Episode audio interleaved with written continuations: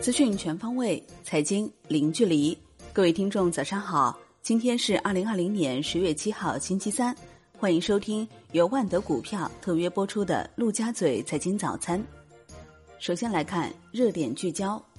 美国总统特朗普表示，他拒绝了民主党的刺激方案，并命令他的代表停止谈判，直到总统大选结束。受此消息影响，美股、黄金直线跳水，美元指数走高。苹果公司宣布将于十月十三号，也就是北京时间十月十四号凌晨一点举行产品发布会，预计届时将发布新款 iPhone。环球市场方面，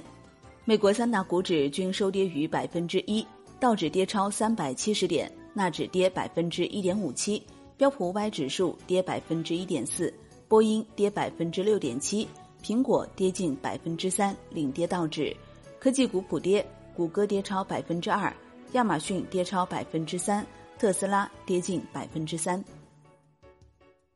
欧股收盘上涨，德国 DAX 指数涨百分之零点六一，法国 CC 四零指数涨百分之零点四八，英国富时一百指数涨百分之零点一二。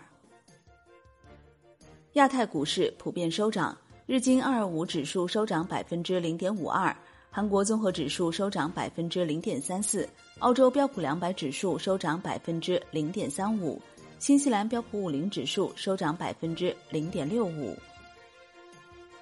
国际油价集体走高，NewMax 原油期货收涨百分之一点五六，报三十九点八三美元每桶；布油涨百分之一点五，报四十一点九一美元每桶。COMEX 黄金期货收跌百分之二，报一千八百八十一点七美元每盎司，创九月二十五号以来新低。COMEX 白银期货收跌百分之五点七，报二十三点一六美元每盎司。伦敦基本金属多数收涨，其中 LME 七镍、LME 七铝收跌。宏观方面，经济三季报前瞻，三季度固定资产投资累计增速有望转正。房地产投资逐步走强，制造业投资和民间投资增速显著回升，经济内生动力逐渐恢复，基建投资将迎来较快反弹。国庆长假进入后半程，全国铁路客流持续高位运行，连续六天发送旅客超千万人次。十月六号，全国铁路预计发送旅客一千一百三十万人次，加开旅客列车八百零三列。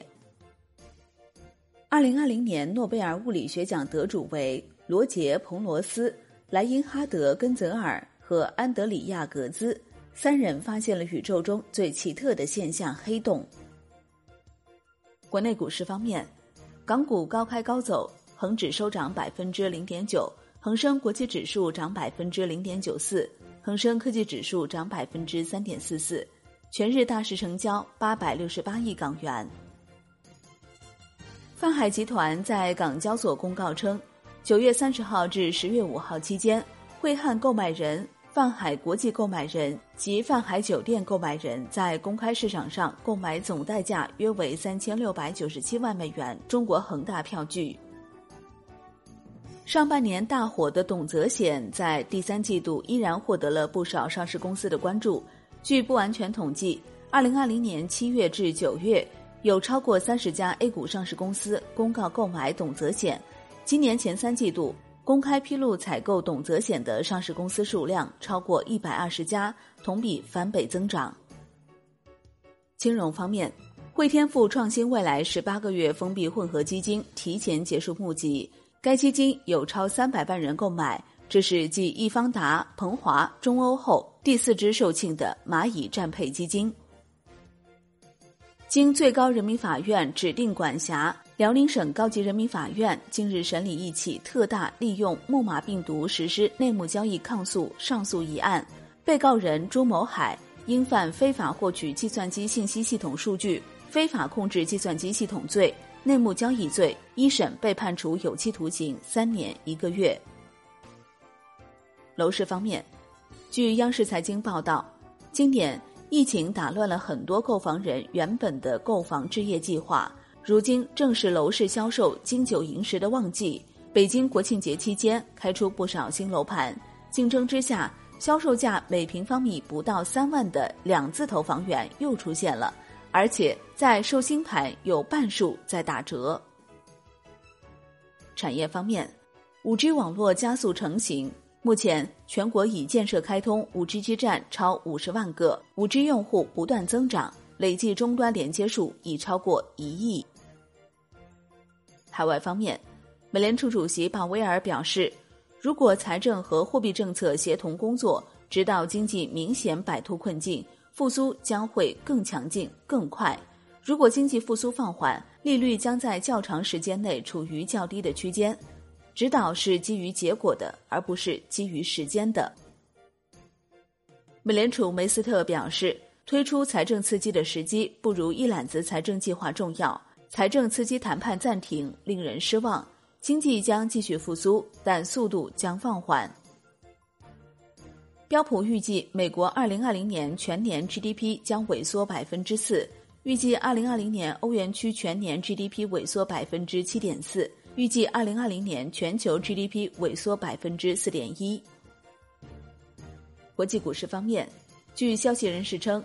哔哩哔哩聘请摩根士丹利、高盛、摩根大通、瑞银集团四家银行安排其香港二次上市。